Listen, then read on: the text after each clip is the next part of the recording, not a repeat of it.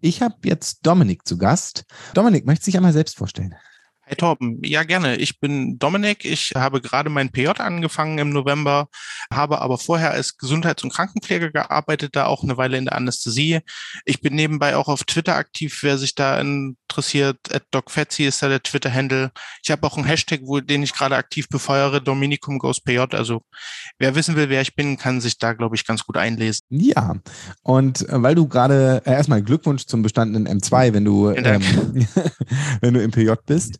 Und weil du ja noch am Anfang deiner ärztlichen Ausbildung stehst, aber halt schon Gesundheits- und Krankenpfleger bist, wollen wir über was sprechen, wo du, wo du schon viele Berührungspunkte mit hattest. Du warst nämlich auch viel in der Anästhesie tätig und da hast du natürlich auch viel über Kommunikation im OP gelernt. Und deswegen wollen wir so ein bisschen CRM im OP besprechen, was ich ein super spannendes Thema finde, weil man redet super viel über CRM im Rettungsdienst oder in der Notfallmedizin, aber CRM im OP ähm, ist einfach was, was wichtig ist, aber oft unter den Tisch gekehrt wird.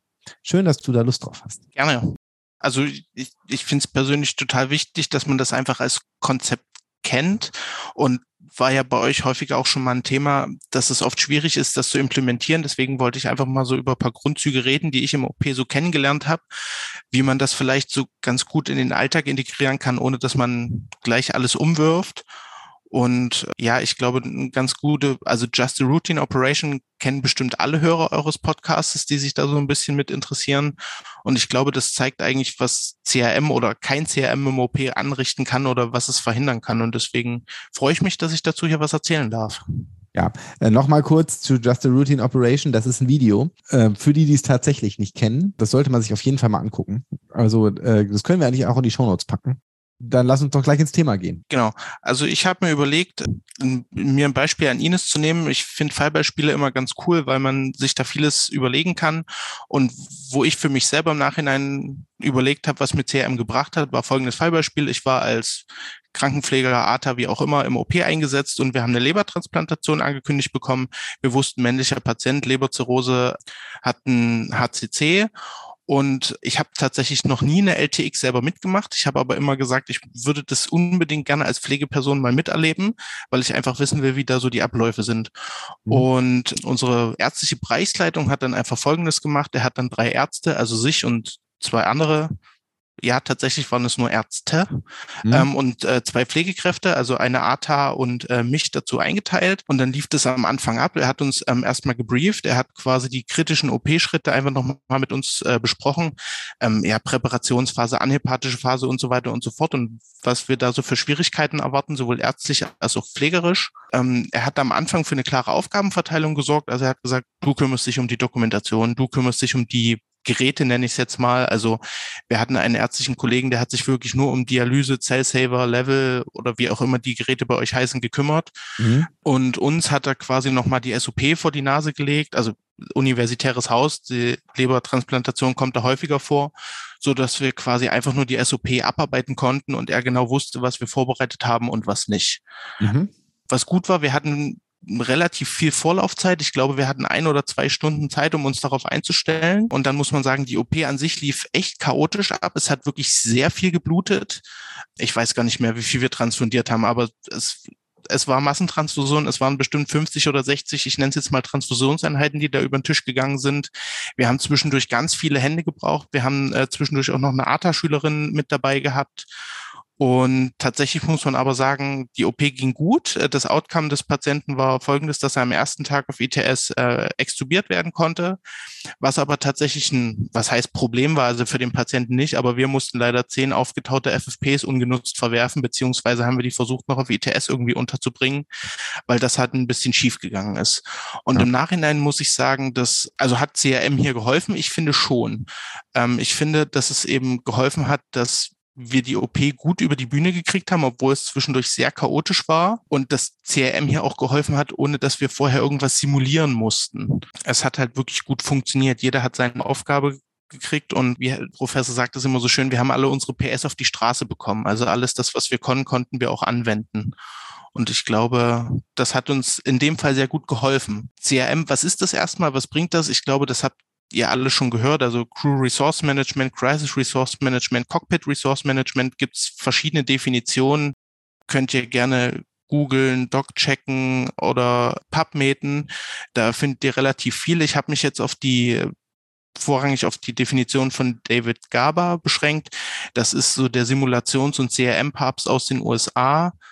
Die findet man wunderbar auf DocCheck und mit eigenen Worten eben die PS, die du hast, auch unter widrigen Bedingungen auf die Straße zu bringen. Und deswegen glaube ich auch, dass CRM bis zu einem gewissen Maße auch die Routine ersetzen kann. Und das war an dem Fallbeispiel ganz cool. Ich hatte noch nie eine LTX, aber weil unser Teamleader sehr auf CRM geachtet hat, habe ich mich die ganze Zeit sicher gefühlt und hatte nie das Gefühl, dass ich irgendwas mache, was ich nicht kann. Mhm. Genau, warum das so ist, da habe ich euch mal 15 Prinzipien rausgesucht und die würde ich jetzt gerne mit dir so ein bisschen durchgehen. Man muss ja sagen, weil du sagst, dass du auch ohne vorher Simulation dich da gut aufgehoben fühlst, man muss schon sagen, dass auch äh, zumindest in dem universitären Haus, in dem ich war, drei Ärzte und zwei Pflegekräfte für eine Leber TX natürlich eine relativ großzügige Ausstattung ist. Total. Das heißt, im Endeffekt, was hier ja die Simulation äh, ersetzt hat, ist, dass du vernünftig an die Hand genommen wurdest und vernünftig eine, eingearbeitet äh, wurdest und im Zweifel eher eine Hand mehr war.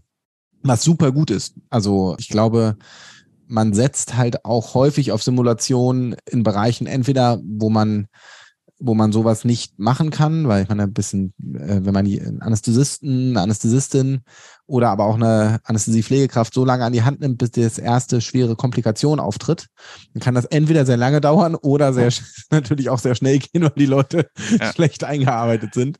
Aber äh, das ist natürlich ein cooler Weg, wenn man die Leute einfach mit zusätzlich da am Patienten einarbeitet und denke ich auch eine Alternative zum Simulieren. Also ich muss auch, das habe ich glaube ich nicht erwähnt. Wir hatten auch Glück, das war tatsächlich im Regeldienst, weil ich habe zu der Zeit schon nebenbei Medizin studiert und da war es mit den Wochenend- und Spätdiensten immer so ein bisschen schwierig und deswegen hatten wir wirklich Glück, dass es in der normalen Dienstzeit zwischen, ich sage jetzt mal 7 und 16 Uhr war und deswegen hatten wir zum Glück auch die Möglichkeiten. Mhm.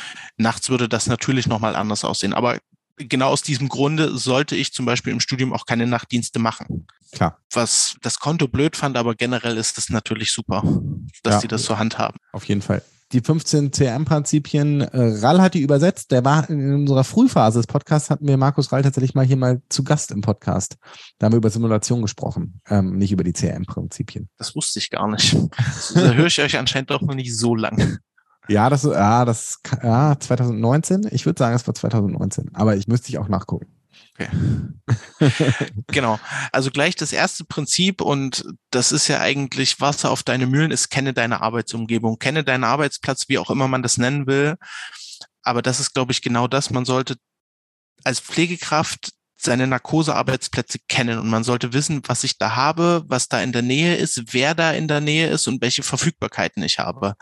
Und das ist zum Beispiel bei der LTX bei uns ganz einfach. Also wir arbeiten in der Universität, wo ich gearbeitet habe, vorrangig auf zwei Ebenen im Zentral-OP und jede Ebene hat äh, zum Beispiel einen Level oder Ranger oder wie auch immer ihr das nennt, so ein Gerät für Druckinfusionen. Ja. Und da ist es zum Beispiel so, dass laut SOP bei der LTX zwei zur Verfügung stehen sollen. Und dann ist es natürlich blöd, wenn ich dann feststelle, ich muss jetzt doch transfundieren und dann muss ich nochmal mit dem Fahrstuhl die Ebene wechseln und das Ding holen. Und da war es halt einfach auch ein schönes Beispiel. Wir wussten das und dann haben wir uns halt beide Level hingestellt. Mhm. Und beide waren da. Ja, auf jeden Fall. Das finde ich, äh, du, du sagst es richtig, Wasser auf meine Mühlen. Ich finde nämlich ganz wichtig, dass gerade in den klassischen Anästhesiebesetzungen, also ein Arzt, eine Ärztin, eine Pflegekraft, da ist es ja häufig so und gerade im Dienst, dass man sich gegenseitig backuppen muss. Und da hoffen wir natürlich, dass ähm, die Pflegekraft vielleicht auch, wenn wir den Tubus nicht reinkriegen oder Probleme mit der Beutelmaskenbeatmung haben oder aber auch der Kreislauf in die Knie geht, dass die Pflegenden dann uns ähm, zur Seite stehen, gute Ideen haben, gerade wenn wir ein Brett vorm Kopf haben. Andersrum müssen wir Ärzte und Ärztinnen genauso gut die Pflegekräfte backuppen. Und da finde ich es ganz wichtig, nur weil man studiert hat, entbindet einen das nicht davon, den Anästhesiewagen auswendig zu kennen und eigentlich auch die Schränke in der Einleitung beziehungsweise in der direkten Umgebung. Das heißt, falls die Pflegekraft hat, mal ein Brett vorm Kopf hat, wo ist das Medikament oder wo ist das Piepventil ähm, oder das ähm, CPAP-Ventil für bei Einlungenbeatmung äh, für den, äh, für den Doppelläufer-Tubus, dann muss man das auch als Arzt wissen. Ist meine Meinung dazu. Ich finde es als Pflegekraft immer total cool, wenn ich einen Arzt oder eine Ärztin habe, die auch einfach mitdenken und mitarbeiten können. Und wenn ich irgendwie, also gerade im Dienst, ich weiß, da, da stehen noch drei Würmchen, einmal Eiter am Pops und noch drei Duoköpfe an. Und dann war ich aber so doof und habe den Filter weggelassen und muss das Kreisteil wechseln. Wenn ich dann natürlich einen Arzt habe, der das Kreisteil wechseln kann, während ich den Patienten verlegen gehe, mhm. ist das natürlich mega cool und weiß ich auch, dass da gegenseitige Respekt ist und dann weiß ich aber auch, dass der Arzt oder die Ärztin halt sein ihr Narkosegerät kennt und damit umgehen kann. Also ich finde das genau. immer sehr, sehr angenehm. Und also nicht nur im Notfall macht das auch manchmal wirklich Sinn, wenn man einfach noch ein bisschen länger schlafen will. ja, hast du absolut recht. Aber ich finde, das gehört in unseren Jobs dazu. Also zumindest bis zum gewissen Teil. Natürlich, ich muss jetzt vielleicht nicht das immer so eingeteilt in ähm, Lager in der Einleitung und das große Lager, wo dann nochmal viel mehr da ist. Mhm. Das muss ich jetzt vielleicht nicht auswendig kennen. Aber das ist, glaube ich, auch ein Ding der Unmöglichkeit. Ich glaube, das ist so ein kleines Fetisch von Anästhesiepflegekräften, dass die fünf Millionen Lager haben und von, von A nach B räumen, um was auffüllen zu können. Aber wenn man seinen Narkosewagen kennt, ist das, glaube ich, schon ein cooler, cooler Schritt und in der Einleitung auch so grob weiß, wo, wo was liegt, dann ist schon sehr viel gewonnen. Ja. kommen wir zum zweiten Prinzip, was wir ja schon fast mit, mit abgearbeitet haben. Ne? Genau, also antizipiere und plane voraus. Das, das klingt jetzt erstmal total einfach, es ist es manchmal nicht, aber im Saal ist es ja oft so, dass, dass viele Probleme oder viele Komplikationen zumindest schon im Orbit schwirren und man ungefähr weiß, womit man rechnen kann, muss, soll. Und dann äh, bringt es halt was sich darauf vorzubereiten. Also wenn ich zum Beispiel weiß, dass eben bei unserer LTX ich zwei Druckinfusoren benutze und benutzen soll, dann macht es halt total Sinn, die auch hinzustellen oder das eben nicht machen. Oder wenn ich jetzt weiß, ich habe eine fraile Patientin, die einen Duokopf bekommt, dann macht es total Sinn, als Pflegekraft sich einfach schon mal das Noradrenalin oder den Vasopressor eurer Wahl dahinzustellen, sei es jetzt irgendwie eine Acrinor-Ampulle oder so, weil es mhm. im Prinzip Zeit spart. Und natürlich ist es nicht nicht meine Entscheidung, ob der Patient das bekommt, aber ich finde es halt schön, wenn ich es dem Arzt auch einfach oder der Ärztin ein bisschen leichter machen kann. Oder Neuromonitoring bei Schilddrüsen-OPs. Jede Struma kriegt wahrscheinlich ein Neuromonitoring. Also legt euch den Tubus halt schon ja. hin und lauft dann nicht los, wenn wenn es dann soweit ist. Ich glaube, das vergessen wir in unserem Alltag manchmal so ein bisschen so in, die, in diesen im Rahmen dieser Routine-OPs, aber gerade wenn die OP keine Routine ist, und da muss man halt natürlich auch bedenken, vielleicht ist es für mich Routine, aber für meinen Partner, meine Partnerin nicht, dann sollte man das einfach vielleicht auch nochmal durchgehen, genau wie äh, euer Oberarzt das da mit euch gemacht hat. Also auch mal bis ins kleinste Detail, aber so kritische Schritte und was brauche ich, das kann man schon machen. Ich glaube, das ist ein total guter Punkt. Ich glaube, wir gehen da später auch nochmal ein bisschen näher drauf ein, aber das ist, glaube ich, genau das Ding, dass sich, dass sich alle damit wohlfühlen müssen ja. und dass du gewisse Sachen einfach auf dem Schirm hast und auch guckst, dass die anderen Leute das auf dem Schirm haben. Ja. Genau, wollen wir zum nächsten Punkt gehen? Gerne. Als drittes habe ich Hol Hilfe lieber früher als später. Und ich denke, das ist auch ein Stück weit selbsterklärend und natürlich hat irgendwie keiner so richtig Lust, sich ständig Hilfe zu holen und dann einen schlechten Ruf zu haben, oder der, der kriegt es ja nie hin, irgendwas aufzubauen oder jedes Mal hat er Probleme, wenn er den Cell-Saver aufbauen muss oder, oder, oder. Das mag sicherlich so sein, aber ähm, ich glaube, was da der wichtige Punkt ist, wir machen das alle für den Patienten und deswegen fand ich es auch gut, dass unser, unser Teamleader da direkt fünf Leute eingeteilt hat, einfach weil sie verfügbar waren. Mhm. Und wo das, glaube ich, auch noch eine goldene Regel ist, ist beim unerwartet schwierigen Atemweg. Also wenn ich da weiß, dass ich irgendwie mit, mit einem Weiterbildungsassistenten im ersten oder zweiten Jahr eingeteilt bin, dann äh, bin ich ehrlich, dann rufe ich unseren Oberarzt lieber manchmal schon ein bisschen eher, oder Oberärztin äh, lieber schon ein bisschen eher dazu. Und wenn der dann nur dahinter steht und zuguckt, wie der Tubus reingeht, aber dann weiß ich, dass die Hilfe verfügbar ist das Backup, was du rufst, muss das lernen. Das hat mich als Weiterbildungsassistent wahnsinnig gemacht, wenn man sich Hilfe gerufen hat, weil man dachte, okay, das könnte doof werden, aber ich möchte es gern selbst probieren. Und in dem Moment, wo der Oberarzt, der Facharzt, die Fachärztin in, in Raum kam, wurde einem alles aus der Hand genommen. nee, ich mache das jetzt. Und man dachte so, nee, so wollte ich das nicht. Ich wollte, dass du mich backupst. Ich wollte nicht, dass ich jetzt hier alles abgeben muss. also, das, das ja. kenne ich als Pflegekraft auch und ja, ich glaube, das ist schwierig. Das ist, glaube ich, auch ein Lernprozess und ich glaube, mhm. jedes Haus hat so seinen einen oder anderen Oberarzt in, wo das eher so mittelgut funktioniert, aber trotzdem sich, lieber. Man muss sich auch nach dem Rollentausch muss man sich da zusammenreißen und sich dran erinnern, wie es war.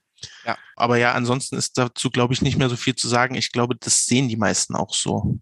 ich denke, wir können da eigentlich schon zum nächsten Punkt gehen. Auf jeden Fall. Ähm, vierter Punkt, das ist für, für eine Pflegekraft ein bisschen schwierig, aber grundsätzlich äh, übernehmen die Führung oder sei ein gutes Teammitglied. Also kenne, kenne deine Rolle. Ich glaube, das ist total wichtig, dass man seine Grenzen kennt.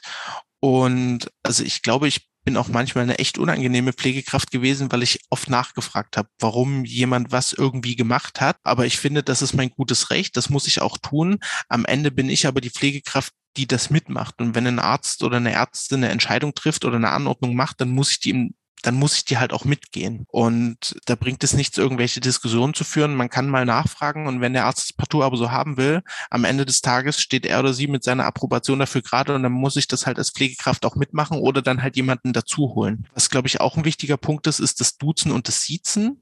Ich glaube, das muss auch zur Umgebung passen. Persönlich muss ich sagen, doch mir ein, ein Oberarzt fällt, nee, na, ein paar mehr Oberärzte fallen mir ein, die ich sieze. Aber ansonsten muss ich sagen, dass ich in, in, in beiden Häusern, in drei Häusern, in denen ich in der Anästhesie gearbeitet habe, das Duzen da sehr verbreitet ist. Und das ist meine persönliche Meinung, dass das ähm, CRM-OP einfacher macht. Also natürlich ist es äh, du Arschloch, sie Arschloch, das kennt ihr, glaube ich, alle. Aber mir persönlich hilft das Duzen. Aber man muss, glaube ich, auch der Typ für sein. Das stimmt. Ich glaube aber auch, dass Duzen insofern gut ist, dass ich will ja auch niederschwellig als jetzt wir beide in verschiedenen Rollen, du als Pflegekraft, ich als Arzt, ich will ja auch, dass mir niederschwellig gesagt wird, hier Torben, das ist Kacke, was du da machst. Mhm. Und das ist, glaube ich, schwieriger, wenn du sagen müsstest, hier Herr Doll, das ist Kacke, was sie da machen, als wenn du sagen kannst, hier Torben, das ist Kacke. also. Das stimmt, da, da gebe ich dir vollkommen recht und ich glaube, diese flachen Hierarchien können auch helfen. Aber was auch ein wichtiger Punkt ist, was man beachten muss und vielleicht in, auf der anderen Seite des Tores noch mehr, aber wenn es ein Notfall ist und der Herr Oberarzt doll eine Ansage macht, dann ist es nicht der Moment, wo ich irgendwie als Pflegekraft widerspreche, sondern da müssen wir in eine Richtung schwimmen. Mhm. Ich kann danach vielleicht mit Torben bei, einer, bei einem Bier nochmal drüber sprechen, warum hast du das so gewollt, warum, was war deine Intention, damit ich das für mich hinterfragen kann. Aber manchmal ist halt auch einfach nicht der Moment, um drüber zu reden, sondern da müssen alle in eine Richtung schwimmen. Und gerade bei der LTX waren halt auch einfach Momente, wo ich dann halt nicht fragen konnte, Herr Professor, also es war nicht der Herr Professor, mhm. ich habe ihn auch geduzt, aber dann habe ich halt manchmal nicht nachgefragt, sondern ich habe mir meine Frage für später aufgehoben. Und das ist, das ist eben genau das Ding. Man, man muss seine Teamrolle ganz gut kennen. Man kann sie sicherlich auch manchmal ausreizen, aber manchmal sollte man auch einfach die Klappe halten. Ja, man, und man sollte auch, wenn man dazu kommt, und das Gefühl hat, jemand hat das im Griff, dann muss man halt auch sagen, okay, ich bin jetzt hier aber gerade nicht die Führungsperson, sondern ich bin jetzt hier Teammitglied. Und mir wird jetzt vielleicht auch gesagt, jetzt mach mal bitte das oder mach mal bitte das. Und dann muss ich auch ein gutes Teammitglied sein und nicht nur sagen, äh, mich auf die Führungsrolle zurückziehen. Mhm. Da, jetzt muss ich noch eine kleine Anekdote einstreuen. Das ist äh, tatsächlich nicht in meiner norddeutschen Zeit passiert, sondern in der Zeit davor. Da hatte ich äh, Rufdienst, wir hatten eine MKG-Nachblutung, das war alles total Mist und ich alle, die, die im MKG-OP arbeiten, wissen, wie das manchmal so laufen kann. Und dann war auch eine, eine habilitierte Oberärztin mit im Saal und die ist eine sehr gute MKG-Chirurgin, aber die war in dieser Notfallsituation einfach total überfordert. Und was ich ihr total hoch anrechne, sie kam dann einfach zu mir und hat gesagt, wie kann ich dir jetzt helfen? Und ich habe gesagt, ja, Frau Oberärztin, dann machen Sie doch jetzt einfach die EKs fertig. Stechen Sie die EKs an, geben Sie die mir und dann kriegen wir das hin. Und die hat kommentarlos EKs angestochen. Und da muss ich sagen, das fand ich richtig, mhm. richtig cool. Es war völlig egal, dass die Frau PD, Frau Oberärztin, sie hat in dem Moment einfach festgestellt, es funktioniert nicht so gut. Mhm. Und dann mache ich das, was ich kann. Und das, das habe ich ihr sehr hoch angerechnet. Ja. Und das vor allen Dingen mitten in der Nacht. Uhrzeit unabhängig, aber gerade mitten in der Nacht wissen wir alle, sind manche Sachen noch schwieriger. genau, genau. Das, das war wirklich cool. Also die Situation war nicht cool, aber es ging für den Patienten gut aus und da haben wir als Team, glaube ich, auch gut funktioniert. Ja. Genau. Kommen wir zum nächsten Punkt. Genau. Also verteile die Arbeitsbelastung. Und das ist, glaube ich, so ein bisschen, naja, hat mit Punkt 4 noch relativ viel zu tun, aber wenn wir wieder auf unser Fallbeispiel kommen, wir haben von Anfang an klare Aufgaben verteilt. Und ich glaube, dass es das Wichtige ist, dass wir das irgendwie nicht für uns machen oder für Ruhm und Ehre oder der sind für unseren Stolz oder für das Ego und der das total gut gemacht hat, sondern dass wir immer für unsere PatientInnen da sind. Und dass das Outcome eigentlich das Wichtigste ist. Und dann ist es manchmal auch wichtig, dass man auch als Pflegekraft vielleicht das nicht selber gemacht hat, sondern dass jemand anderen übergibt, wenn es für den Patienten sinnvoller ist. Es macht nicht Sinn, irgendwie auf ganz vielen Hochzeiten zu tanzen, sondern wenn ich gerade dafür da bin, die Blutbestellung zu machen und die, die EKs und die TKs und die FFPs zu organisieren, dann mische ich mich nicht ein, wenn eine Noradrenalinspritze aufgezogen werden muss. Genau. Wenn es Leute gibt, die das machen können. Auch da ganz einfach Kommunikationsskills, aber ich glaube, das muss man, äh, muss man hier nochmal erwähnen, die Leute mit Namen ansprechen. Wir machen Team Timeout dafür, dass wir uns mit Namen kennen. Und wenn ich in meiner Einleitung oder im OP jemanden nicht kenne, dann spreche ich den auch an. Und wenn man dann die Arbeitsbelastung verteilt, oh, dann sollte man die Leute auch so ansprechen. Anna, du machst jetzt bitte das und Benny, du machst jetzt bitte das und Dominik, du machst bitte das. Dominik äh, löst bitte das Fibrinogen auf und äh, Benny kümmert sich um den Noradrenalinperfusor und Anna macht die EKs fertig. Und ähm, nicht kann bitte irgendjemand. Dann macht es nämlich im, im besten Falle macht es irgendwer oder versuchen es zwei Leute gleichzeitig zu machen. Und im schlimmsten Falle macht es keiner. Ja, genau. Da finde ich es auch total wichtig, die Closed-Loop-Kommunikation zu machen, aber da kommen wir in einem späteren Punkt ja. nochmal drauf. Genau. Punkt 6. Gerne. Mobilisiere alle verfügbare Ressourcen. Und ähm, das ist so eine Sache, wo wir als Pflegekräfte auch manchmal in uns gehen sollten. Ich habe in einem Haus gearbeitet, da war es so, da waren die baulichen Voraussetzungen so ein bisschen anders und da haben die Pflegekräfte nachts teilweise drei, vier Seele parallel betreut. Okay, ähm, sportlich. Das, hm. ja, das finde ich auch. Und sobald aber ein, ein Patient auf einer anderen Ebene kam, dann haben sie sich ihren Rufdienst reingeholt. Ich finde es immer, also man, man muss klar miteinander kommunizieren. Die Frage ist ja auch, was, was das ärztliche Personal von einem erwartet, aber Rufdienst ist zum Beispiel so eine klassische Sache. Gibt es den denn? Mhm. Kann ich den vielleicht reinrufen? Kann der mir helfen? Oder auch was ganz Banales im Regeldienst. Bei der LTX war es zum Beispiel so, meine Öse hat mir gesagt, Mensch, Dominik, jetzt kommt hier die LTX. Geh vorher mal was essen. Du wirst es danach nicht mehr schaffen. Mhm. Total banal, hat aber geholfen. Ich hatte was gegessen, ich hatte was getrunken und natürlich hatte sie recht. Ich hatte danach wirklich keine Zeit mehr. Und das hat aber geholfen, weil meine Ressourcen, ich war, ich war satt, ich war ich konnte arbeiten. Mhm. Und der nächste Punkt ist natürlich, ähm, kann ich vielleicht Schüler oder Schülerinnen mobilisieren? Und das soll gar nicht irgendwie der Punkt sein, dass die Hilfskräfte sind. Ich habe im, im Studium auch BLS-Kurse mitgegeben und ich habe eigentlich allen Leuten gesagt, wenn die Möglichkeit besteht und sie noch nie eine Reanimation miterlebt haben, stellt euch einfach mit an, um zu drücken. Mhm. Ähm, wenn ihr frisch drückt, macht ihr eine gute Qualität als jemand, der irgendwie schon fünf Runden gedrückt hat und ihr erlebt einfach, wie diese kritischen Situationen ablaufen von einer relativ neutralen Position aus. Und ich glaube auch, also die Adler-Schülerin zumindest hat es uns danach auch so gespiegelt, dass sie dabei eine Menge lernen konnte, ohne allzu viel Verantwortung übernehmen zu müssen. Mhm. Also man sollte die SchülerInnen natürlich nicht ausnutzen und ich bin auch ganz, ich hasse den Spruch, Lehrjahre sind keine Herrenjahre und Schüler sind keine Hilfskräfte, sondern die müssen ausgebildet werden.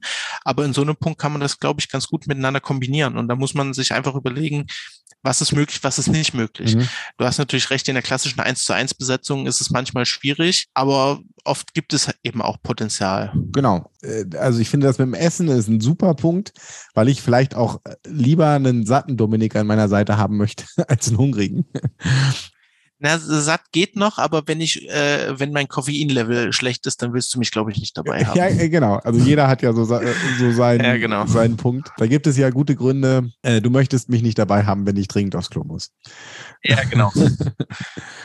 Und, und das ist aber, glaube ich, halt auch so ein Punkt, wo man, wo man CRM total banal auf den Alltag runterbrechen kann, indem man einfach, also je nachdem, wie die, die Macht- oder Abhängigkeitsverhältnisse sind, aber manchmal hilft es auch schon total von der Thorax-Einleitung oder von der Herzeinleitung einfach mal zu fragen, muss hier noch mal jemand aufs Klo? Mhm es, es ist nicht immer, ne, nicht immer sinnvoll, aber manchmal sind so Kleinigkeiten, die schon total helfen, eine, ein besseres Ergebnis hinten rauszubekommen. Ja. So, Punkt sieben. Ja. Kommuniziere sicher und effektiv. Sage, was dich bewegt. Und ich glaube, Torben hat ja vorhin schon gesagt, dass die Kommunikation mit Namen total wichtig ist. Und was ich da ja schon mal gesagt habe, was mir wirklich total wichtig ist, ist diese Closed-Loop-Kommunikation. Und Closed Loop kommt ja auch aus dem Cockpit und das heißt einfach, Torben hat gesagt, Dominik, kümmere dich um die 10 FFPs. Und meine Antwort ist, Torben, ich kümmere mich um 10 FFPs. Und wenn die 10 FFPs da sind, dann sage ich, Torben, 10 FFPs sind da. Das ist einfach dieses, diese Rückmeldung. Damit mache ich es meinem, meinem Teamlead, meinem Oberarzt, meinem wie auch immer halt total einfach, weil er einfach weiß, was ich gemacht habe. Das heißt natürlich nicht, dass das immer so sein muss. Und es gibt, glaube ich, äh, mit, mit irgendeiner so Altschwester, die kurz vor der Rente steht, kann auch eine wortlose Einleitung gut sein, weil man einfach Blicke sagen mehr als tausend Worte. Aber gerade in Situationen, die, die neu sind, die unbekannt sind, die kritisch sind, erachte ich diese Closed-Loop-Kommunikation als sehr wichtig. Ich finde, da muss man, da müssen wir Ärzte uns eher an die Nase passen, weil zumindest die jungen Pflegekräfte, die jungen ATAs, aber auch das junge Rettungsdienstpersonal, die lernen das alle von der Pike auf. Und ähm, denen muss man das nicht beibringen. Die, die werden das sogar geprüft. Also unsere äh, bei unseren ATA-Prüfungen, wenn die nicht Closed Loop machen bei der Einleitung, ich weiß nicht, ob sie direkt durchfallen, aber das ist auf jeden Fall ordentlicher Punktabzug. Ja, krass. Und da sind wir, wir Ärztinnen und Ärzte oft die, die das nie vernünftig gelernt haben oder erst sehr, sehr spät irgendwann in unserer Anästhesieausbildung. Beim Studium ist das bei mir kein Thema gewesen, muss man ehrlich sagen. Also ich habe im, in einer Anästhesieformulatur habe ich mal im Kreissaal mit hospitieren dürfen und das war ich würde jetzt, das war dann im Nachhinein betrachtet keine kritische Situation, aber das war eine Zwillingsgeburt, eine Zwillingssektion und da ging dann halt auch, wie das dann halt so ist, ein bisschen mehr Blut über den Tisch und ich habe dann halt auch, so wie ich das gelernt habe, als anästhesieerfahrene Pflegekraft, habe ich dann halt auch in einer etwas lauteren Lautstärke rückgemeldet, dass das Oxytocin jetzt läuft. Dann habe ich vom Oberarzt aber einen guten Einlauf bekommen, warum ich denn die Situation jetzt so ähm, eskalieren würde und was das denn soll und ich würde nur alle unruhig machen und ehrlicherweise war ich mir keiner Schuld bewusst ja. und das war irgendwie nicht so cool und ich muss ich, ich würde es auch wieder tun. Ich würde mir den Anschluss gerne wieder abholen, weil ich habe das in dem Moment für angemessen beachtet. Aber natürlich als Formulant kam das halt nicht ganz so cool an. Ja. Aber trotzdem ist es ja richtig, äh, wenn ein Medikament gegeben wird, was auch für die Operateure wichtig ist mhm. und nicht für unsere Narkose, dann äh, müssen wir das kommunizieren. Also um da nochmal drauf zurückzukommen, bei mir im Studium hat das auch nicht unbedingt eine Rolle gespielt, wobei ich aber sagen muss, dass äh, mein Präsenzstudium leider sehr unter der Pandemie gelitten hat. Es mag sein, dass an der Universität, wo ich studiere, das sonst ein Thema im Notfall- oder Anästhesiepraktikum gewesen wäre. Da möchte ich das kann ich leider nicht beurteilen. Bei mir ist das online gewesen und da hat das leider nicht so gut funktioniert. Ja, also genau, im Notfallpraktikum wurde das bei uns sicherlich auch schon so am Rande erwähnt, aber dass man wirklich mal eine Lerneinheit hatte, das ist Closed Loop Communication. Deswegen ist das in Notfallsituationen wichtig. Und so, das hatte ich nicht. Und das hatte ich, hatte ich während äh, meiner Rettungsdienstausbildung, die natürlich ein bisschen zurückliegt und die mittlerweile ja auch abgeschafft wurde in, in der damaligen Form, äh, gab das halt auch nicht. Das kam dann so aus Amerika äh, rüber in den Simulations- und Kurskonzepten. Genau, Punkt 8. Beachte und verwende alle vorhandenen Informationen. Und damit meine ich natürlich nicht, wenn wir jetzt irgendwie, wenn ich eine, eine, eine Lappgalle vorbereite, dass der Patient vor weiß ich nicht wie vielen Jahren mal ein Fingerendglied verloren hat oder sowas. Aber gibt es so Sachen wie Patientenverfügung? Gibt es irgendwelche Kurveneinträge über irgendwas? War der Patient nüchtern? Also die meisten ärztlichen Kollegen freuen sich sehr, wenn ich dem wenn ich den berichten kann oder freuen, dass der Patient leider doch gefrühstückt hat oder das zumindest in der Kurve steht. Und was zum Beispiel auch wichtig ist, also bei euch im Haus vielleicht nicht, weil ihr ein familiäreres Team seid, aber ich habe an zwei universitären Häusern gearbeitet und als ähm, studentische Hilfskraft war ich jetzt ja auch nicht ständig da. Ich habe häufiger mal mit Teammitgliedern zusammengearbeitet, die ich nicht kannte und die mich nicht kannten. Und da macht es natürlich total Sinn, einfach mal miteinander zu reden, welche Kompetenzen, welche Ausbildung gibt es, ähm, auch sein Teammitglied zu kennen. Also dieses vorhandene Information bezieht sich nicht nur auf unsere PatientInnen, sondern auch auf unsere Teammitglieder. Ja, absolut. Ja, und bei uns ist es, äh, ist es familiärer und man, man kennt sich, aber auch da ist es in der Anästhesie vielleicht nicht, aber gerade auf Intensivstationen, da ist das Team denn, das pflegerische Team doch so groß, dass man immer wieder neuen Leuten über den Weg läuft. Die Anästhesiepflege, die kennt man doch sehr gut, muss man sagen. Da kann ich auch eine kleine Anekdote erzählen. Ich mache jetzt PJ in einem anderen Haus, als ich äh, nebenbei im Studium gearbeitet habe. Und ein schönes Beispiel für den Saal ist die, die Blutbank.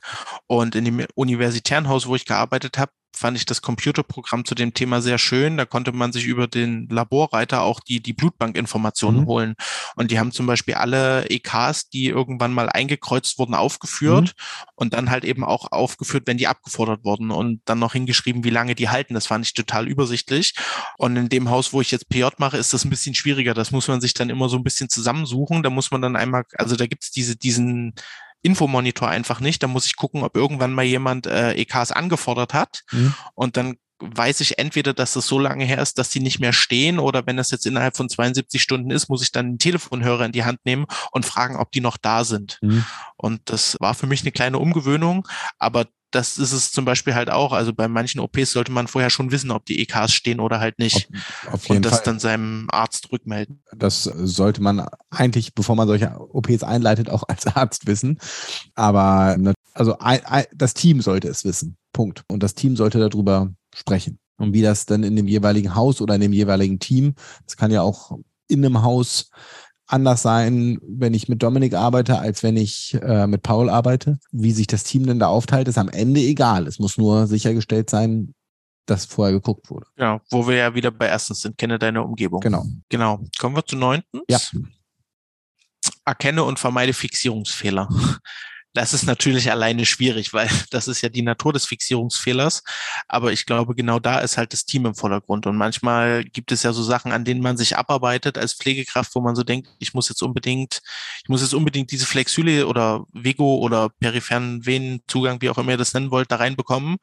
Und der Arzt steht im Hintergrund schon da und sagt, Mensch, mach doch aber mal das, das wäre doch viel wichtiger, oder mhm. die Ärztin. Genau. Und ich, ich, ich glaube, das ist ganz schwierig. Und da ist es halt wirklich wichtig, dass man, wie du vor uns schon gesagt hast, äh, niederschwellig Probleme oder Fehler rückmelden kann. Ja. Und dann vielleicht manchmal hilft es auch, eher bei den unerfahrenen ÄrztInnen. Aber auch da ist ja manchmal so ein Fixierungsfehler. Wenn zum Beispiel die Sättigung schlecht ist oder der Patient sich nicht beatmen lässt, und dann kann man ja zum Beispiel als Pflegekraft auch einfach mal kurz zwischenfragen, bist du dir denn sicher, dass die Narkosetiefe ausreichend ist? Und äh, allein so eine Nachfrage hilft ja manchmal so, so ein Brett vom Kopf wegzunehmen. Ja. Das heißt natürlich, also ich muss natürlich immer meine Grenzen kennen, meine Kompetenzen kennen, aber manchmal sind ja so, so, so fiese gemeine Nachfragen ja schon total ausreichend, um so ein Problem aufzulösen. Ja, muss man äh, auch lernen, da genau hinzuhören. Aber du hast absolut recht. Äh, ist eine schöne Möglichkeit, Leute darauf aufmerksam zu machen, nochmal drüber nachzudenken. Meinst du denn, dass 150 Propofol für den 100 Kilo Patienten reichen? Ja, also natürlich gibt es auch Ärzte da, ähm, also bei mir war das, um ehrlich zu sein, sowieso mit zunehmendem Fortschritt im Studium so ein bisschen schwieriger. Da ist es mir manchmal auch sehr schwer gefallen, in meiner Rolle zu bleiben, das muss ich ehrlich sagen. Mhm. Aber es gab halt auch wirklich Ärzte, wo ich dann sagen konnte, du, das würde ich anders machen. Aber man muss halt immer schauen, dass, dass man halt auf Augenhöhe kommuniziert und es gibt halt auch OberärztInnen, mhm. da würde ich mir das im Leben nicht trauen. Also da, da muss man einfach die Ebene finden, wo man miteinander kommunizieren kann. Genau. Und als Arzt oder der ärztliche, die ärztliche Kollegin kann mir dann halt auch sagen, Dominik, das ist doch jetzt Käse, was du machst, mach doch mal das. Ja, ja genau, man muss auch da immer ein Ende finden, aber wenn, wenn du sagst, genau. es gibt da Leute, bei denen du es im Leben nicht trauen würdest, dann muss man sagen, dann ist das vielleicht für eine, für so kritische Momente wie im OP manchmal auch nicht der richtige Führungsstil. Also ohne, dass ich, dass ich die die Menschen kenne, über die, die wir da reden. Das entspricht auch meiner persönlichen Meinung, aber ich, also was ich persönlich bei sowas ganz wichtig finde, das ist ein ganz banaler Spruch, aber der hat mich total weitergebracht. Du bist auf Arbeit nicht, um Freunde zu finden, sondern um um zu arbeiten. Mhm. Und das muss ich halt sagen. Und also mir ist es wirklich wichtig, dass ich mit allen ärztlichen, pflegerischen KollegInnen gut zusammenarbeiten kann. Wenn ich dann mit denen in der Freizeit noch ein Bier trinken gehen kann, ist es natürlich umso schöner. Ja. Aber man muss halt irgendwie eine professionelle Ebene finden und dann muss man halt auch gucken, wie der oder diejenige zugänglich ist und ob man das dann halt als Frage verpackt. Also gibt so Oberärzte, den würde ich natürlich nicht über den Mund fahren, aber es gibt zum Beispiel auch einen Oberarzt, den ich sehr schätze, den, dem könnte ich das auch so sagen, aber dann weiß ich halt auch, dass ich das genauso zurückbekomme, wenn ich Blödsinn mache und ja. da haben wir aber eine sehr gute Ebene miteinander gefunden und ich glaube, das ist halt das Wichtige, dass man die Ebene, die man miteinander hat, dass die passt. Genau, genau. Es kommt immer auf die Ebene an und das muss äh, jedes Team sich neu erarbeiten. Deswegen ist es natürlich leichter, wenn man häufig zusammenarbeitet, weil natürlich immer Erfahrungsunterschiede, Altersunterschiede spielt ja alles mit rein. Es bringt ja nichts, wenn ich ähm, 19-jährigen äh, ATA-Schülerin mit meinen Filmzitaten, meine Filmzitate um die Ohren haue. von Filmen, äh, die rausgekommen sind, als sie wahrscheinlich gerade eingeschult wurde, wenn überhaupt. Das fällt tatsächlich mir manchmal schwer und dass ich 19 war es auch schon ein paar Jährchen her. Du hast vollkommen recht. Ich glaube halt, diese Ebene ist total wichtig bei dem neunten Punkt, weil diesen Fixierungsfehler, das ist, liegt ja in der Natur der Sache, den kann ich alleine halt nicht finden. Und das ist wirklich wichtig, dass man, egal wie, aber dass man auf den hinweisen kann. Ja, absolut. Und natürlich muss man sich auch jedes Mal selbst hinterfragen, ist das, was ich tue, gerade wirklich so wichtig? Aber das ist schwer, da gebe ich dir absolut ja, recht. Äh, Genau. Und das ist natürlich, wie du das vorhin schon mal gesagt hast, in dieser klassischen 1 zu 1 Besetzung umso schwieriger. Ja. Aber ich glaube, allein die Tatsache, dass man halt drüber nachdenkt und versucht, sich zu reflektieren, ist ja schon der erste Schritt in die richtige Richtung. sind wir bei Punkt 10 angekommen, ja. ne? Habe Zweifel und überprüfe genau. Oder auch das sogenannte Double Checking. Und das ist manchmal ein bisschen schwierig umzusetzen. Zum Beispiel, also im Fallbeispiel war es halt wirklich klassisch. Wir haben eigentlich versucht über Closed Loop und Blutbestellung, also wahrscheinlich ist es damals auch bei mir schiefgegangen. Wir können es im Nachhinein nicht mehr ganz genau klären, aber trotz unseren ganzen Versuche sind halt zehn aufgetaute FFPs übrig geblieben. Mhm. Und das ist natürlich doof, weil wenn sie einmal aufgetaut sind, wisst ihr ja, ist, ist es ein bisschen schwierig. Blut ist auch so ein Thema, das äh, ist in den beiden Häusern, wo ich gearbeitet habe, wurde das auch so gelebt, dass das laut Checkliste und Checkliste ist übrigens auch ein schönes CRM-Instrument meiner Meinung nach, ähm, das doppelt gecheckt werden musste. Also dass sowohl der, der ärztliche, die ärztliche Kollegin bestätigen musste, dass Blut steht, als auch die Pflegekraft. Mhm, okay. Und so gibt's ja genauso Sachen, was ich zum Beispiel auch total wichtig finde und womit man bei mir als Pflegekraft auch immer richtig Bonus sammeln konnte, wenn der ärztliche, die ärztliche Kollegin am Anfang einen Globaltest gemacht hat. Weil natürlich habe ich das Narkosegerät früh gecheckt und natürlich sollte das auch funktionieren. Aber wenn man das selber nochmal gemacht hat, dann, dann haben es halt beide gecheckt und dann ist es halt einfach eine zusätzliche Sicherheitsebene. Du musst mir ich kurz glaube, helfen, Globaltest. Also für mich, also ist Pressure and Flow, das heißt einmal Y-Stück zuhalten und genau, genau, ähm, genau. Ähm, das ist ist ja sogar von, von der DGA, DGAI so empfohlen, ne? Also. Das, das stimmt. Ich habe das tatsächlich auch so gelernt, als es noch nicht von der DGAI so empfohlen wird. Und in der Praxis geht diese Empfehlung, glaube ich, manchmal in der Hektik unter. Mhm. Mit Sicherheit. Genau, aber, aber das ist halt genau das Ding. Also ich glaube, dieses Double-Checking ist wirklich wichtig. Und ich glaube, da sind wir auch ein Stück weit bei dieser Schweizer Käsetheorie. Also wenn Just a Routine Operation, ihr habt es euch ja jetzt bestimmt mittlerweile schon alle angeguckt, bevor ihr weitergehört habt. Ähm, das ist ja auch genau das Ding. Ist, wir bauen ja die Sicherheitsebene nicht ein, um irgendwelche Leute bloßzustellen und zu sagen, du hast einen Fehler gemacht, sondern um den Fehler zu vermeiden. Und wenn halt die erste Ebene schief geht und die zweite Ebene greift, muss man am Ende des Tages sagen, dann ist zwar die erste Ebene vielleicht schief gegangen, aber der Fehler ist trotzdem nicht passiert. Und das genau, das ist ja genau Sinn der Übung. Und das ist, glaube ich, aber auch ein Problem mit der Fehlerkultur generell. Und das ist wieder meine persönliche Meinung. Ich glaube auch, dass die Fehlerkultur dazu beiträgt, dass äh, CRM in der breiten Masse noch nicht so gut implementiert ist, wie es vielleicht schon sein könnte. Ja. Das, ähm, da könnten wir ausschweifend drüber reden. Fehlerkultur in Deutschland ist ja. interessant.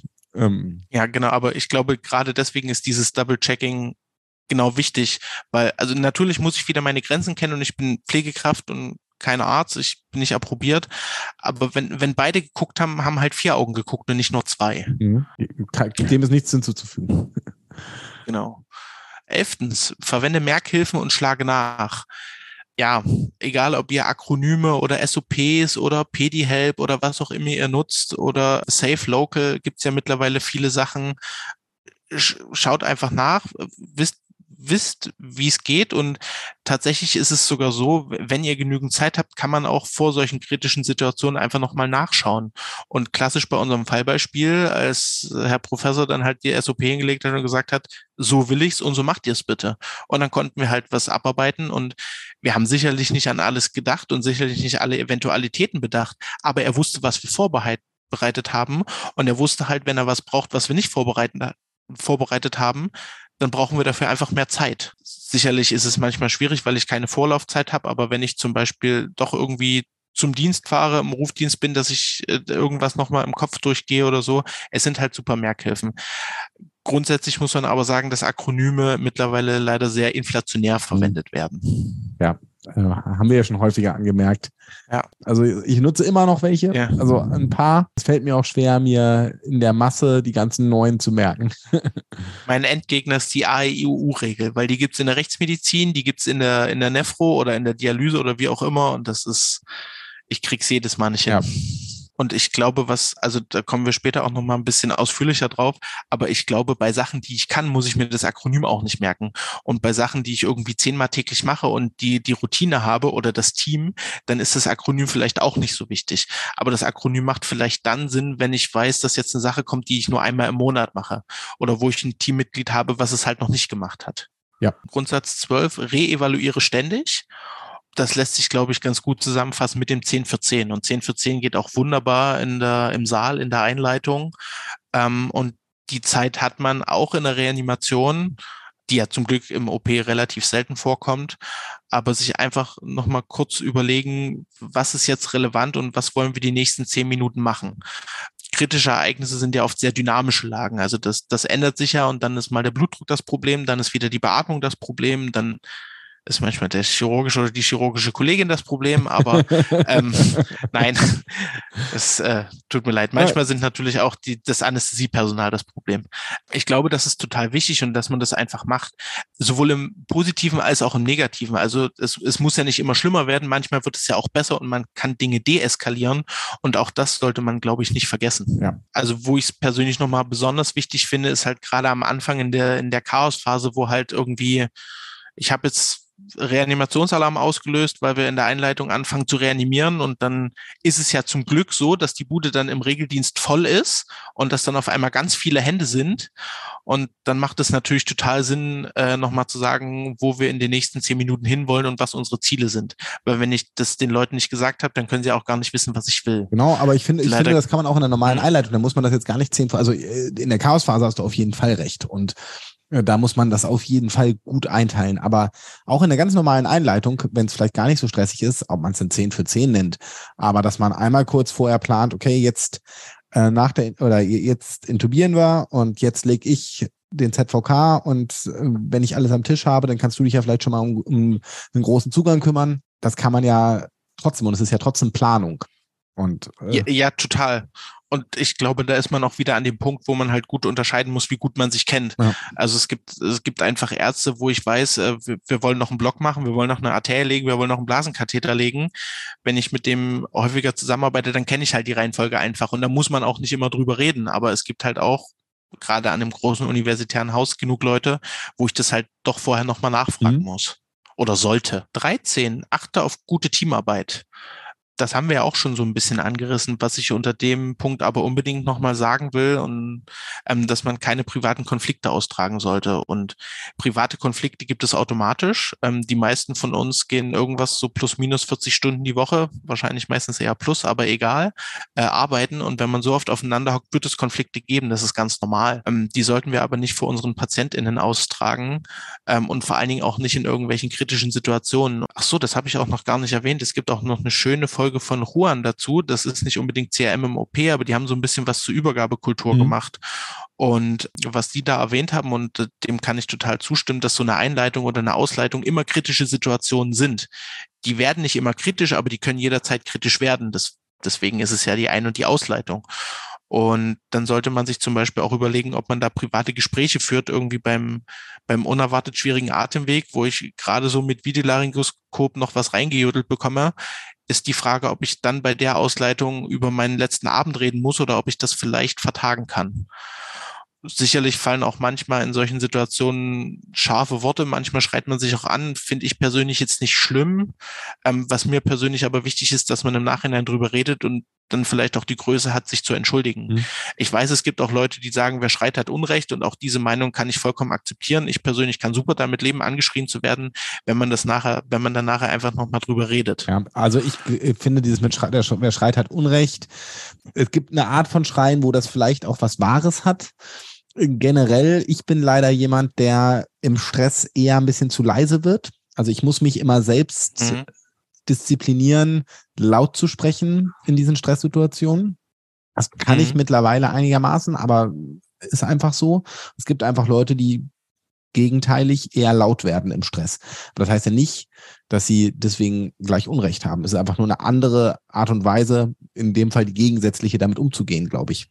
Ja, total. Und, und, und wenn man halt in Stress kommt und dann manchmal auch laut wird oder beleidigt wird, das ist natürlich nicht cool, aber da sind wir wieder an dem Punkt, im Endeffekt machen wir es für unsere PatientInnen und deswegen kann ich auch super damit leben, mal beleidigt zu werden. Und ich wurde auch mal von dem, von dem Chirurgen aufs Übelste beleidigt, wo dann alle gesagt haben, Mensch, Dominik, das hast du dir gefallen lassen. Der kam danach zu mir und meinte, du, das war eine richtig scheiß Aktion. Ich stand richtig unter Stress. Ich weiß gar nicht, was ich sagen soll. Und da habe ich gesagt, du, pass auf, ist okay, kann passieren. Wenn es beim nächsten Mal wieder passiert, müssen wir vielleicht wirklich miteinander reden. Aber jetzt ist Schwamm drüber und jetzt verstehen wir uns auch. Und deswegen, aber da muss man, glaube ich, halt auch der Typ für sein. Man muss halt gucken, wie man miteinander redet aber das ist halt wichtig. Manchmal rutschen einem so Sachen raus, gar nicht, weil man das irgendwie böse gemeint hat. Und was so mein was mein wäre, wenn euch gegenüber einer Pflegekraft mal was rausgerutscht ist, was vielleicht nicht so in Ordnung war, geht doch einfach hin und sprecht es nochmal an. Das entschärft so eine Situation ganz oft. Aber beleidigen, äh, da sollte man sich schon äh, in jeder Situation seines Lebens zusammenreißen. Das ist sicherlich korrekt. Aber manchmal versucht man ja in stressigen Situationen für komplizierte äh, Probleme einfache Lösungen zu suchen. Und wenn das dann in dem Moment hilft, um Dampf abzulassen, kann ich persönlich damit leben, kann aber auch total verstehen, dass es Menschen gibt, die damit nicht leben können. Ich bin ein großer Freund des Fluchens. Also Fluchen. ja. ja. Äh, also äh, das ist äh, sicherlich auch was mit Dampf ablassen, aber ich bin, ähm, aber wenn das dann beleidigend einer Person gegenüber wird. In dem Moment fand ich schon schlimm, aber ich fand den Umgang danach gut und wenn, wenn ich mir halt Fehlerkultur wünsche, dann, dann muss ich halt auch ich wünsche mir ja auch, dass andere Leute mir Fehler nachsehen und deswegen habe ich der Person den Fehler da auch nachgesehen und mittlerweile verstehen wir uns super gut und ich glaube nicht, dass es demjenigen wieder über die Lippen kommen würde. Von daher. Ich äh, hatte mal einen Kollegen, der gerne, wenn der Patient, die Patientin ähm, sich zum Beispiel schwer beatmen ließ oder das mit dem ZVK nicht klappte, immer den schlafenden Patienten beleidigt hat. Das fand ich auch eine interessante Art und Weise, mit dem Stress umzugehen. okay. Kann ich aber mit leben. Also ich glaube, es kommt niemand zu Schaden ja. und wenn es ihm hilft. Nein, genau. Dann sind wir fast schon am Ende. 14. Punkt. Lenke deine Aufmerksamkeit bewusst. Und auch das ist wieder so ein Punkt, das, das ist natürlich schwierig umzusetzen. Und ich glaube, da ist das Wichtigste schon wieder, dass man versucht, sich zu reflektieren und das einfach wieder versucht, dass man aber gewisse Keypoints einfach durchgeht. Und wenn ich wieder auf unsere Lebertransplantation zurückkomme, da hat unser Teamlead ja am Anfang so bewusste Schwerpunkte gesetzt. Und er hat halt gesagt, passt auf, in der Phase müsst ihr pflegerisch das beachten. Da will ich als Arzt von euch vermutlich das und das haben und dann legt ihr euch das und das zurecht. Das ist, glaube ich, gut. Und er hat auch tatsächlich äh, während der OP diese Phasen immer angesagt. Das ähm, fand der Chirurg ein bisschen merkwürdig, aber das ging dann ganz gut. Und da, da wusste halt jeder so, jetzt muss ich meine Aufmerksamkeit in die Richtung lenken und jetzt muss ich meine Aufmerksamkeit in die Richtung lenken. Und also klar, ich, ich, ich bin ein ganz großer Freund von ganz stumpf C, A, B, C, D, E. Dann weiß ich, was ich als Pflegekraft zu tun habe. Aber das ist im Saal halt manchmal nicht unbedingt das beste Schema. Das, äh, und deswegen. Das stimmt.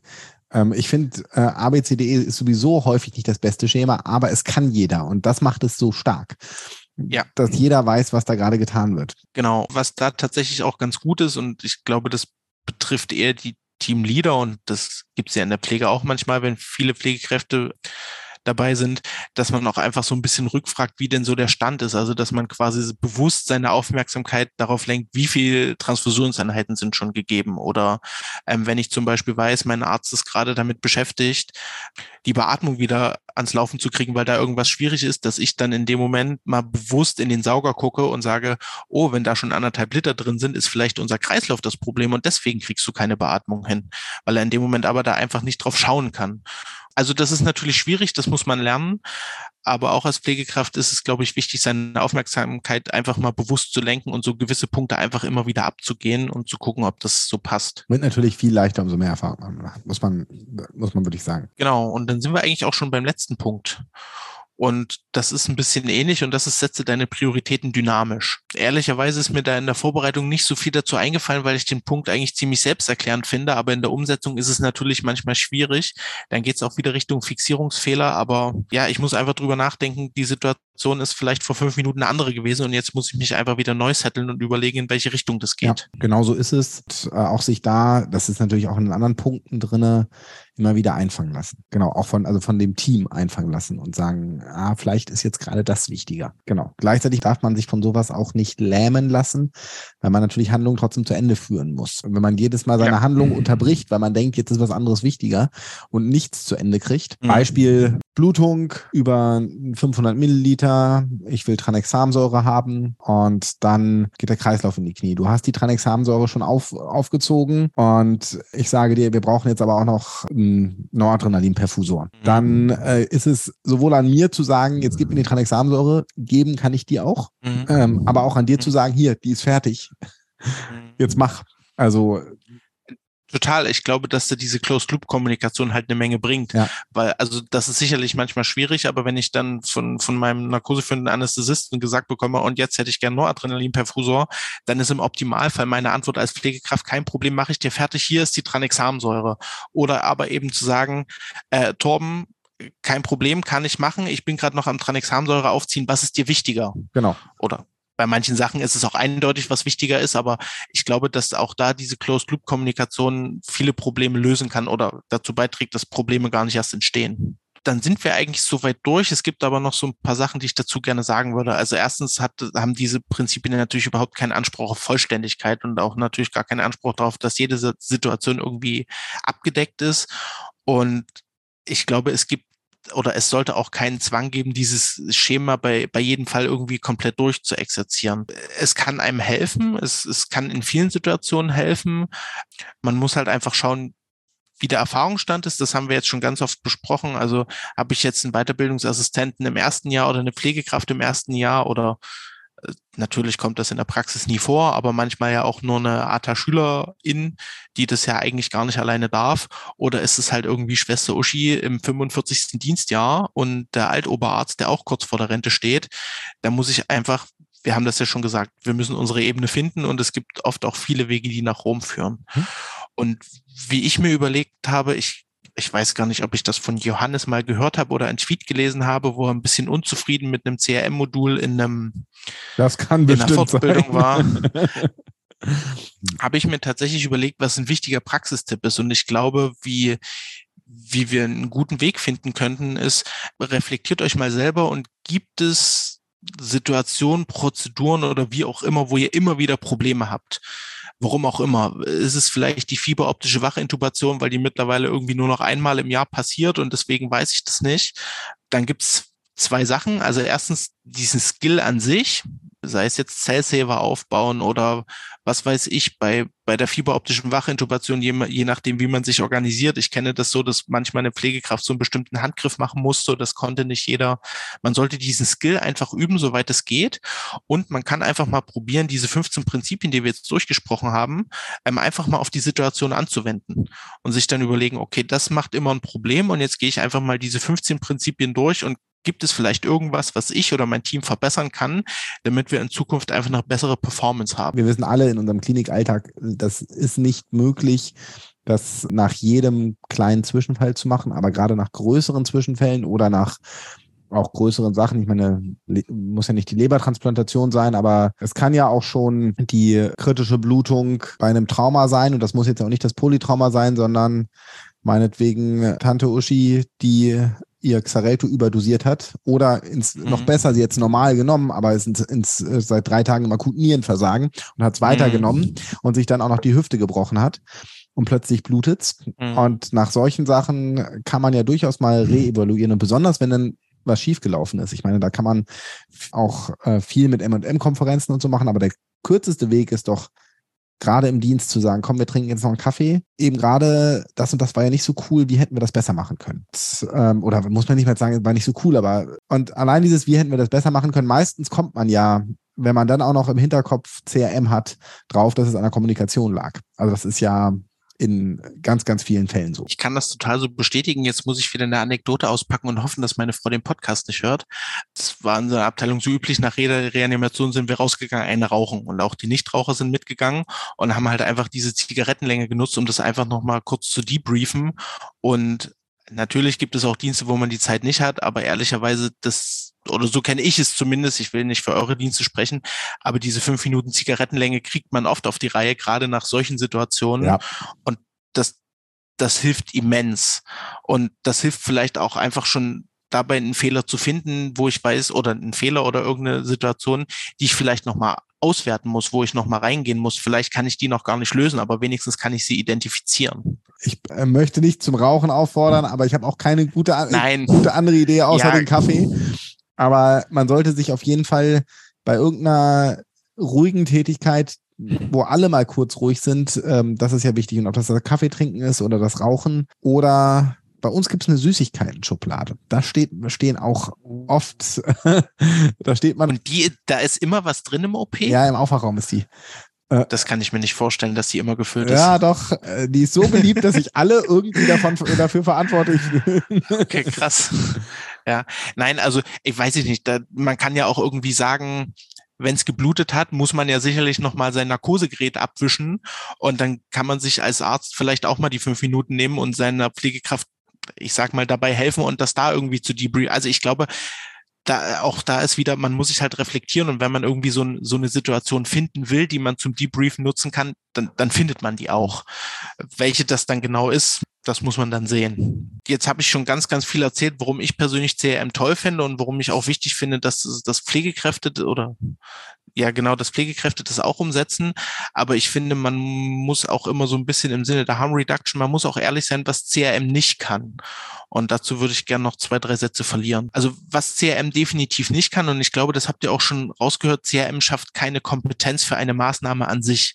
Also wenn ich nicht in der Lage bin, den Sales-Saver aufzubauen, dann hilft mir CRM halt auch nicht, das hinzukriegen. Wenn ich es nicht kann, kann ich es nicht. Und dann muss ich das halt üben. Und das ist ja das, was ich oben schon gesagt habe. Es hilft, die PS, die ich habe, auf die Straße zu bringen. Wenn ich die PS aber nicht habe und sie brauche, dann muss ich mich halt darum kümmern, dass ich sie bekomme. In welcher Form auch immer. CRM-Implementierung ist teuer, vor allen Dingen an Zeit und Geld. Und das klassische CRM, so wie es der, der Herr Bader ähm, predigt, hängt ja ganz viel mit Simulation zusammen. Torben hat da ja vorhin schon mal was dazu verloren. Das ist natürlich extrem aufwendig und da muss man sich dann halt überlegen, der Effekt von CRM wird vermutlich in Studien schwer nachweisbar sein. Also es gibt relativ viele Studien dazu, es gibt auch gute Evidenz dazu, aber oft ist es ja so, dass Kaufleute gerne mit harten Zahlen überzeugt werden wollen, dass die eine oder andere Maßnahme sinnvoll ist. Und ich glaube, der Nachweis, dass eine Verweildauer weniger wird oder eine Komplikation weniger wird, ist bei CRM ziemlich schwierig zu führen. Aber also wenn jemand von euch eine Studie hat, dass man mit CRM mehr Geld verdienen kann, gerne. Da bin ich gespannt. Ich, ich befürchte, die wird es nicht geben. Genau. Aber warum ist es trotzdem wichtig? Also warum sollten wir das trotzdem tun? Und ähm, ich glaube, die Literatur zu dem Thema kennt ihr alle, dass ungefähr 80 bis 70, je nachdem, wo man guckt, Prozent der sicherheitsrelevanten Zwischenfälle in der Medizin durch sogenannte Human Factors bedingt sind. Und Torben hat es ja vor uns auch schön gesagt, das Problem war in der Regel die Kommunikation. Und das ist genau das. Und ich glaube, da kann CRM, wie sagst du immer so schön, ein weiterer Pfeil im Köcher sein, um das einfach besser auf die Reihe zu bekommen. Absolut. Ja, der Pfeil im Koffer, ich glaube, den habe ich lange nicht mehr. Ich glaube, ich, ich habe versucht, mir das abzugewöhnen, aber ich habe das bestimmt schon häufig gesagt. ich habe es tatsächlich gerade heute in der Notaufnahme wieder genutzt. Ich habe auch letztens einen schönen Satz gelernt. Ich glaube, den habe ich auf Twitter gelernt. Blödsinn bleibt Blödsinn, auch wenn es der Hausstandard ist. ja. Fand ich auch schön. Das lief alles nach Plan, nur der Plan war kacke. ja, genau. Ja, ich, ich glaube, ich bin durch mit dem, was ich sagen wollte. Ähm, vielen, vielen Dank. Ich finde, du hast auch ähm, gerade am Ende die Li Limitationen ähm, sehr schön genannt. Und deswegen CRM äh, ist halt, ich würde gar nicht sagen, weiterer Pfeil im Köcher, sondern vielleicht eher ist es so ein bisschen der Köcher. Es hält das halt alles zusammen. Das ist auch eine schöne Metapher am Ende ist CRM das, was wir brauchen, um die verschiedenen Pfeile, die wir haben, vielleicht alle ins Ziel zu kriegen oder mehr als einen. Punchlines bringen, weil ich freue mich immer, ich freue mich immer, wenn unsere ProfessorInnen das bringen. Ich verlange das immer so ein bisschen. Ich bin da ein bisschen stumpf. Ja. Ähm, deswegen habe ich mir noch was überlegt. Als, als wichtigstes, fangt klein an, mhm. kommuniziert auf Augenhöhe, nehmt eure Teammitglieder ernst, kennt eure Grenzen und als Codewort habe ich mir überlegt, da ich total gern Käse esse und die Schweizer Käsetheorie hier eine Rolle spielt, Maßdamm. Super. Äh, ja, Codewort für den CAM-Beitrag ist Maßdammer. Das hat riesen Spaß gemacht, Dominik. Und ich glaube, da hat auch äh, jeder ein bisschen was mitgenommen. Und wenn man nur, obwohl man die CRM-Prinzipien kennt, sie nochmal wiederholt hat. Und ich finde, es war ein super guter Einblick äh, warum CRM auch im OP wichtig ist. Vielen Dank. Ja, äh, die, die letzten Worte gebühren dir natürlich. Ich möchte Tom grüßen. Vielen, vielen Dank für dein Headset, dass es jetzt im zweiten Anlauf funktioniert hat. Und äh, vielen Dank, dass ich meine Gedanken mit euch teilen durfte. Macht weiter so.